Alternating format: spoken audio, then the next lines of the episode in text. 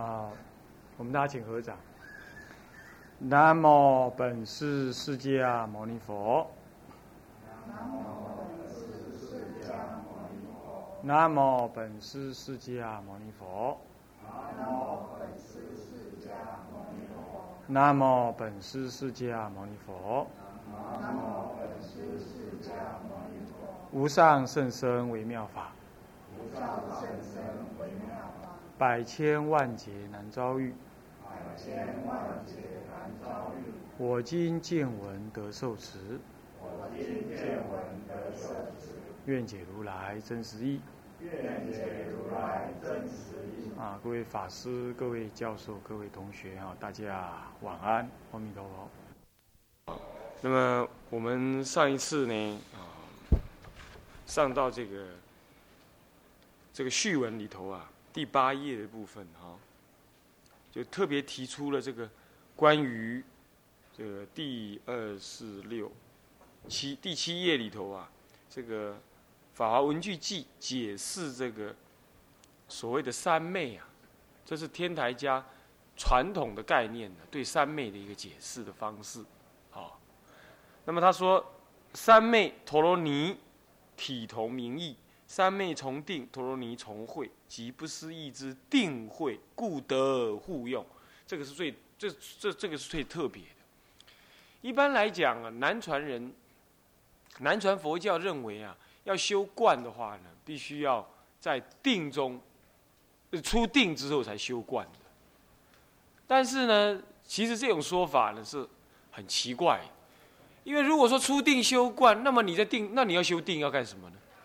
如果说你修观的时候你没有定，那么，那么这样子的话，修智慧观察，你你就不对，就不就等于不需要定功了吗？啊，所以说其实你本来就应该在定中修观，这样才定会才有相互的关系嘛。这是个很简单的逻辑了。不过呢，既然很奇怪的就是说，这个南传。佛法里头有一大派的人物呢，他们一直坚持的说，在定中是不能修观的。他认为定就是定，那我就觉得奇怪。那我们就可以问他，那让你修定这当中在修什么定呢？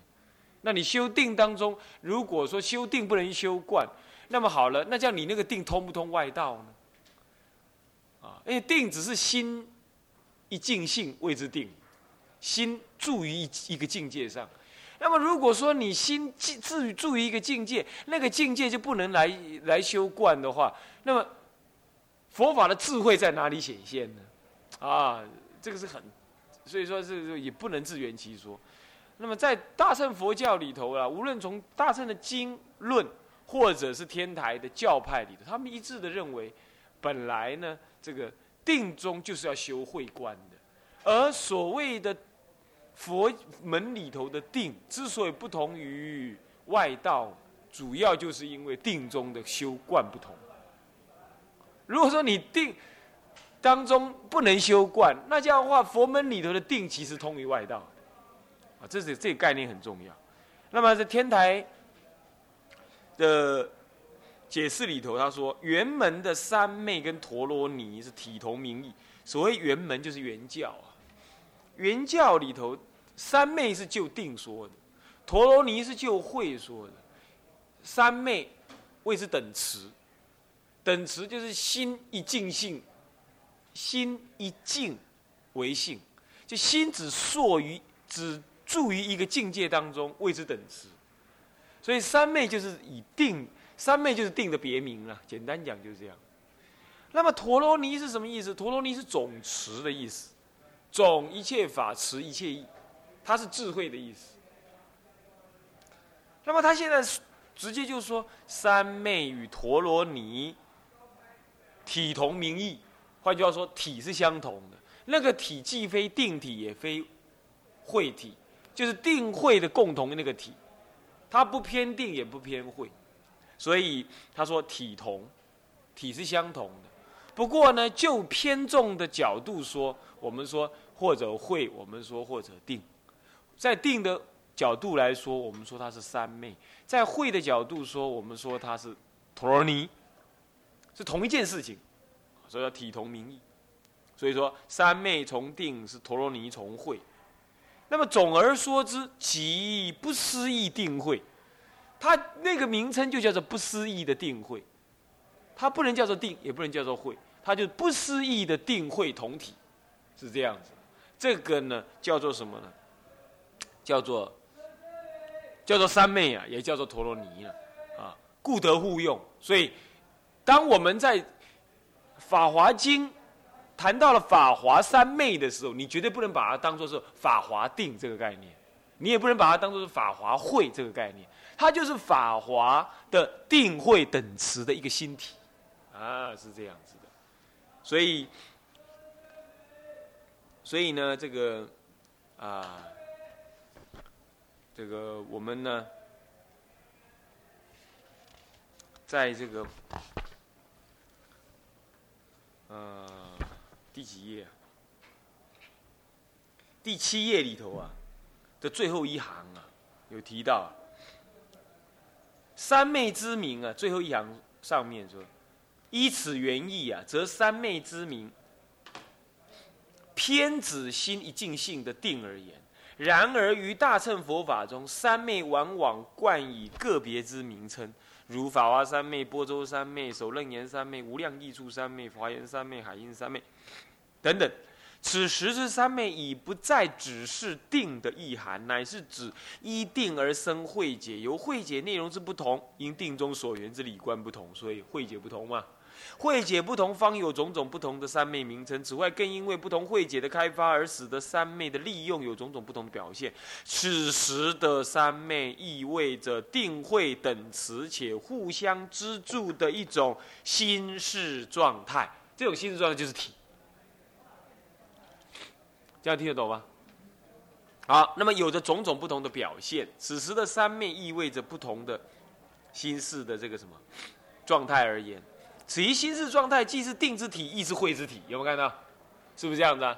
那么呢，从心意专一的角度言之，谓之定；从心所生的领悟而说呢，说是谓之为慧。其发生容有先后，待其正得，则实则无有二，是不是？无二无别，即定是慧，即慧是定，定慧均等而互之。因此，湛然大师就这么说了。哦，其实老实讲啊，我并没有先看到湛然大师这么解释。我自己在了解法华三昧这个概念的时候，我记得我从开始学佛，我看到大乘经典里头的讲到三昧的，我就是这么认知的。不过那个时候就藏着，我也不觉得，我也不知道这样我这样认知对不对。我刚刚这些是我自己写的嘛，那么我就是这种认知，可是我就是摆着。但是到了我自己要写这篇序文的时候啊，我还是用这种认知啊。那我想，哎，这个时候写下来就不，就要有证据了。那么我去查到证据，果然是这样。比如就是那个湛然大师的证据，这就是这样。换句话说，其实你在大圣经典，你读前读后，你自己会感受到说，大圣经典所讲的三昧，绝对是，绝对是很圆满的那种非定而已的那个三昧，是这样。那么如果说三昧事实上是定慧的同体的一个心事状态的话，那你就不可能说在定中不不做会观的这种概念一定要清楚。所以在我的概念里头来讲，我我初学佛，我都一直觉得说本来就是定中修会观的嘛。倒是说到我出家差不多七八年的时候，第一次听到说南传人认为定中不能修会观，我就觉得是太荒唐的概念。他认为定中不能修观。他定就是心理尽性，怎么可以修观？修观要思维分别，他这么认为。他忘记了说啊，其实定中的修观不一定是思维分别，是对某一个境界一一支什么一支深刻的直观的照见，他不必动动摇。这这这简单讲就这样了。一个初学佛，一个初学画画的画家。他必须把荷花这边看看，那边看看，然后才才能够把握这个荷花的神韵。对于一个老画家来讲，他一看到荷花，他那个精神就直接就直接的就把荷花的神韵就收摄在心了。他转个弯他就去画了，他不用再一直描一直描，他的那个那个意象就进入心里头，然后他在画的时候，那个神韵自然就流露出来。我们可以这样比喻，可以这样比喻。所以，对于一个直观的在定中直观会解的人来讲，他可以说他不是怎么样，他不是不是透过思维的，因为诸法实相不能用思维，它不思议性嘛，它不能用思维，它必须怎么样？必须用你实相的心，直接去体察那实相的境。他不能起分别的，所以你看禅宗讲啊，若言即乖，思维即错，他就这么说。所以你必须直用你的心灵直觉。参话头的本身意思就是要打破你的思维心。所以他问你说，狗有没有佛性？赵州说无，奇怪了，人一那个《涅盘经》讲一切众生皆有佛性，怎么狗没有佛性呢？那好了，他明明跟你讲无，那你怎么办？他还问你说为什么无？你答不上来，你就要挨他的棒子。可是你要一思维，你还是挨他的棒子，那糟糕了，两边没路走。不答嘛，他打你；答嘛，你落入思维，他还打你，那怎么办？他就是要你舍离一切思维，用新的直观去照见，用新的直观去照见。像这样种概念，它就是定中修慧。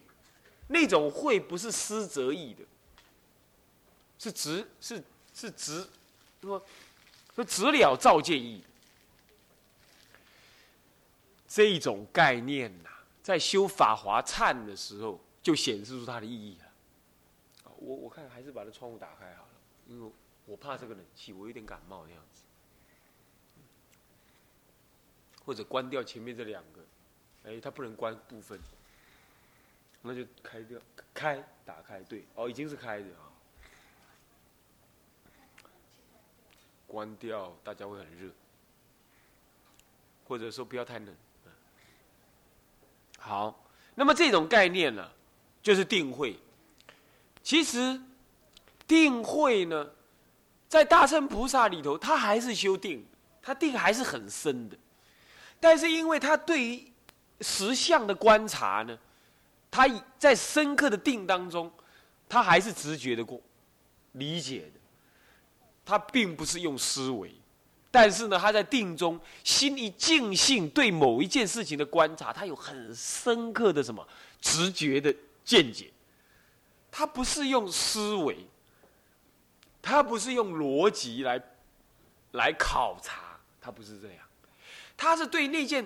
实相呢就不考察，当然，但是呢一再的看，一再的看，就有点像说，呃，科学家观察莲花，他要这样看看，那样看看，啊，这个角度是怎么样？那个角，他是思维分别的。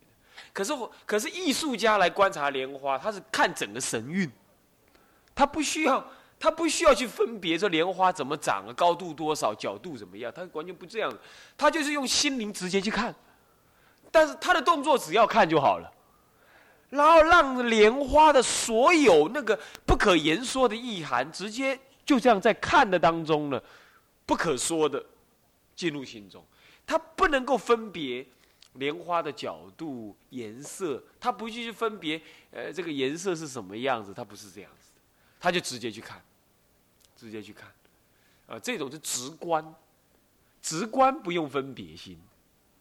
好，我想就是这样。那么直观不用分别心，可是一定用什么？还是用定功，还是要用定的。因为你要直观，那你要怎么样？你要远离其他的妄想，你直观才会深刻。啊，这个是特别。所以说，定的越深，你直观的越入。但是直观不同于思维分别。啊，那么这样子就不同。所以。思维分别一定散乱，一定散乱，但是直观还是只观一件事，还是心一尽性，不坏一尽性的道理。可是那个一尽性是很深入的体会，啊，这样子我想就可以，啊，稍稍的你们就稍稍的体会得到说，这为什么叫做，呃，定中能够修观呢？啊，这大乘的观法啊，很特别。他的观法是不可预计在什么时候能够开悟的，他是没办法。也唯有这样子呢，所以说他能够在定中修观，因为这种观是直觉的去看，看他也不将心求悟，他也没有个悟的一个一个一个进程。他不说哦，我现在悟了百分之三十五，悟了百分之八十，那现在就要悟了。他不是这样子，他是直观那件事情，要悟百分之百，不悟零分。所以你看看，在禅宗里头的话，悟就是悟。没悟就是没悟，他不他快要悟了，是没办法快要悟，他还没悟就是零分，是这样。我想这件事情是属于大乘的特别的修法。呃，我们实际的生活经验当中确实也有这样子。我们解一个数学题目哈，有时候常常是连个入处都没有，人不知道解怎么解都不知道，然后就把它丢在那里。你是什么思维啊？思维了三个小时没没结果。就丢在那，那你去打个篮球回来，动笔，一解解开了。这很少说解的一半，因为要是有一半，就是有入处，有入处差不多就要解完了。就是问题解不开，就是连个入处都没有，连个这下手处都没有。那你去打篮球吧，丢着，怎么打篮球？打篮球打完了回来，你你一解就一路就解下来，就是有点像这样。禅宗的开悟其实是这样子的。对单点的一个话头的理解跟不理解，没有那个。当然，有时候我们说大悟十八，呃，小悟一十八，大悟，呃呃，小悟无数次，大悟一十八。这种说法是指就就指单点的某一个概念来说的。那么，但是那个概念的悟呢，它绝对没有说百分之多少的，它就是悟就是悟，不悟就是不悟。所以，所以说。理在顿悟，事在渐修，就这样。理一定是顿悟，顿就是说零分突然间一百，是这样。啊，是那但是呢，你一定要去努力。我想定慧的修法就是这样。这个概念很重要啊。这个概念能够帮助你勇于修持法华三昧忏。法华三昧忏在事先修的时候啊。在初期修的时候，它是礼拜、恭敬、旋绕、称唱，然后宣念这个忏悔的文字，是不是这样子啊？你看那个法华三昧忏的本身就是这样子，对不对？诶，我请问你，这跟修订有什么关系啊？修订在一般的概念里头是怎么样？把腿盘起来数息，或者是眼睛半眯着，然后。专心观察那个鼻尖啊，或者是数息，或者是看的那个香的前面那个红点儿，是不是这样子啊？这是修订嘛？所以说，你看看这是撑撑唱唱的，这怎么会跟三昧有关呢？恰恰好，它跟三昧有关。为什么？因为直觉体会佛法的真理、实相的真理，它不关乎那个心的什么，那个心的直接定而已，它还关乎你的业障，它还关乎你跟佛法的信心的问题。是这样，所以你必须先排除这些业障，然后你一排除之后，这一排除，其实你就接近了真理了。因为他认为真理不在定中，也不在现象当中，真理其实就在你的心里头。所以你只要排除你那心的一些障碍，其实真理自然会从你的心中流露出来的。因此，那不关乎修定不修定的问题，但是其实他他必须要透过修，他必须要有定的内涵。呃，不应该这样讲。他在某个阶段里头，他必须要用定，但是他不会一下手就需要用定，所以他下手处是在你消除业障这件事情上。但声闻人不同，声闻人一开始就得修定，他一开始就得修定。声闻人里头没有一个求忏悔这种概念，很少有这种概念，也没有说是积极福报这种概念。声闻法里头很少这样子的，很少这样。你看声闻法就可以。清楚的发现，你不但这样子啊！你看声闻人，你去泰国看看他们的修持，他们没有所谓修福报、跟众生结缘这种概念，没有这种概念，也没有盖庙修福报这个概念，装佛像修福报。他认为那是在家人的事，因为他在家人为什么？因为在家不能修行，所以只好让他修福报。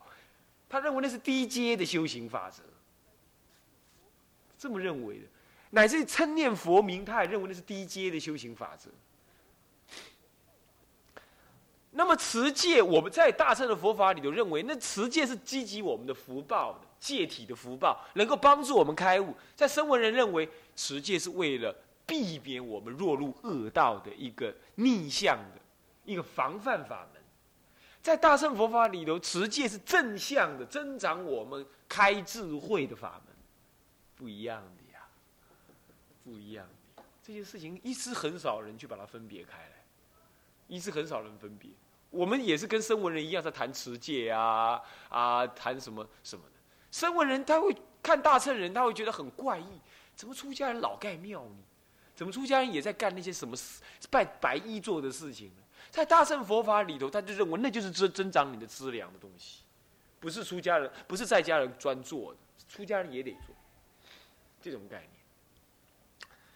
但是有人邪解这个概念呢，他认为说，哦，你看看，出家人对不大乘佛法里头建议人家修庙、盖房子，或者是持戒修福报啊，原来大乘佛法刚开始是来自于在家人，这不是这样子。因为大乘佛法，他认为全性起修，你的心远离了智慧的本质，或者被蒙蔽，其实你的心本身就是智慧，就是实相。那为什么你看不到实相？是因为有很多的障碍跟所谓的呃呃没有福报，所以你才看不到。福报能够增长你的智慧，障碍的消除也能够开显你的智慧，所以你必须多管齐下。所以他必须修六度。修六度不再只是在家人的工作，啊，是这样，他是生熟共修的事情，是这样。为什么呢？为什么呢？因为他认为实相本来就在你心中，就是你心中，它不是往外求，也不是修德的东西，是彰显的事情。这种概念一建立之后啊，法华三昧忏就很有意义了。法华三昧忏一开始并不积，并不积极的要求你修定，但是你说这样他接近法华三昧，法华三昧吗？接近，为什么？因为他刚开始叫你修福报，请佛、赞叹佛、供养佛啊，称念佛名，对佛宣告我们的过失，这些都在赞叹佛、请佛，这是修福报嘛？宣告我们在对佛前宣告我们的过失，增长我们的道念。宗教情操，还有忏悔业障。正面的来讲，增加福报；负面的来讲，我们忏悔的业障。这样子就使我们的心呢光洁，而接近了什么？接近了实相。就在这个时候，你才去修定，那么你的资粮就具足了。不是一下子就去修定，要得什么东西，要去造一件什么道理？不是这样子。其实是你的心自然光灼灼的时候，你就自然的能够趋入了那个实相。所以，怎么样让你的心光灼灼？两个进入，一个进入就在闪动当中，在动乱当中呢修福报，在动乱当中呢消业障，然后慢慢的才静止静当中呢增加对实相的关照。这两个进入，有这两个办法。所以法华三昧禅分两大层次，第一个层次就是事中修，就动乱中修，在动乱当中啊，礼拜、称唱佛名，宣告自己的过失，发愿、忏悔、呃忏悔、劝请、随喜、回向、发愿，这是动乱当中，来去绕佛、称念佛名、思维佛的功德。请佛助，请佛降临坛场，称赞佛的功德，就这样。在声闻人来觉得那个，那个是很很表面的，没什么没什么大增大大作用，所以声闻人没有这种修法。荣或有也认为那是在家人修的，他就不能把它放入了一个很高层次的修行概念里头来。那我们法华三昧忏呢？在前半段，其实都是这些动作。但是事实证明啊，不但我们中国第一个佛教宗派啊，天台智者大师啊，他修这个法门成功啊。天台的后来的人修这个法门也成功，这都算了啊。更有意思的是，密教竟然也这样修。密教的。的修持法门，首先一定要赞叹，然后求忏悔、修供养，然后求加倍，最后才是什么？修空观。他们也是这样修的。密教的所有的仪轨几乎都不离这些。他跟天台来比的话呢，这是一个很重要的课题了。我我将来一一定要做这个这个这个比较的工作。你一比，你就会发现说，天台包含了密教的各种修法，是这样。唯一少了一样，他们特别强调祖师加持，跟所谓的传承这件事情是天台没有的。显教事实上是显教共同没有，不是天台没有。他少了这件事。除了少这件事以外，在事项上的修持呢？天台几乎密教有的天台几乎呃天台完全都有，你有没有注意到？中这个在这个地球上面呢，这一世释迦佛的佛法当中啊，主要的大乘佛法来自于两大阵营，一个就是西藏的密教，一个就是中国的显教，两大阵营。这两大阵营是完全不一样的进路，完全不一样的风格，但是在修。在实修这件事情上，在事修这件事情上，竟然有这么大的相同点，就是证明了我说的说，这个大乘佛法的修止观啊，一定有这种前方便。密教也是有认知这种钱方便，这样大家了解吧？这样了解这意思吧？这有可以引引引密教的道理来证明这件事。好，那么，哎。我从这句话可以引申这么多道理。那么好，接下来啊，呃，倒数第八页倒数第二四六，第六行，第六行最下面一个字啊，十道所证，一切皆名法华三昧。这是将法华三昧扩张、扩张的解释。那什么叫法华三昧呢？其实实相中道实相的道理就是法华三昧。正得这个道理，都号称为法华三昧。法华三昧是各种中道实相道理的总称。他在解释法华三昧，他广义的法华三昧是这样，狭义的法华三昧是就修法华经里头的里头的中道实相的道理啊而成就的。那么广义的说是修一切经论，只要符合就近的中道实相义，那都号称为法华三昧。荣获名字不一样啊，它内涵也是法华三昧，是这样。OK，所以说这个妙音品里头说，此十六三昧并是法华三昧的译名，随意说之，今称法华三昧之相。啊，今称法华三昧之相，就是法华三昧有种种相，都叫做某某三昧、某某三昧，统称为法华三昧，有十十六个。十六个三昧的名称，在这个妙音品里头，《法华经》妙音品，你自己找就知道了。好，OK，是这样啊。那么这样就知道说，法华三昧的名义呀，其实很广，代表意涵很广，啊，很广。那么，因为我们要，我们我们的课程就是要解释，就是要教导大家修法华三昧嘛。总是起码你得对法华三昧有这样子基本的认知才可以。OK，啊。那么接着呢，嗯，